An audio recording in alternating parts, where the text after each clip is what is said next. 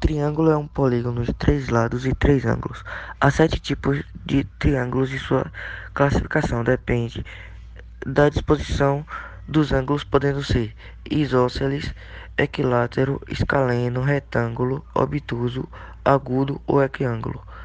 Os elementos de um triângulo são mediana, altura, bissetriz, incentro, baricentro e ortocentro.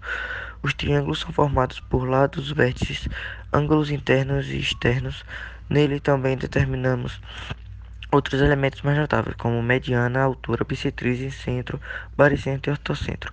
Para construir um triângulo, não podemos utilizar qualquer medida. Tem que seguir a condição de existência para construir um triângulo. É necessário que a medida de qualquer um dos lados seja menor que a soma das medidas dos outros dois e maior que o valor absoluto da diferença entre essas medidas.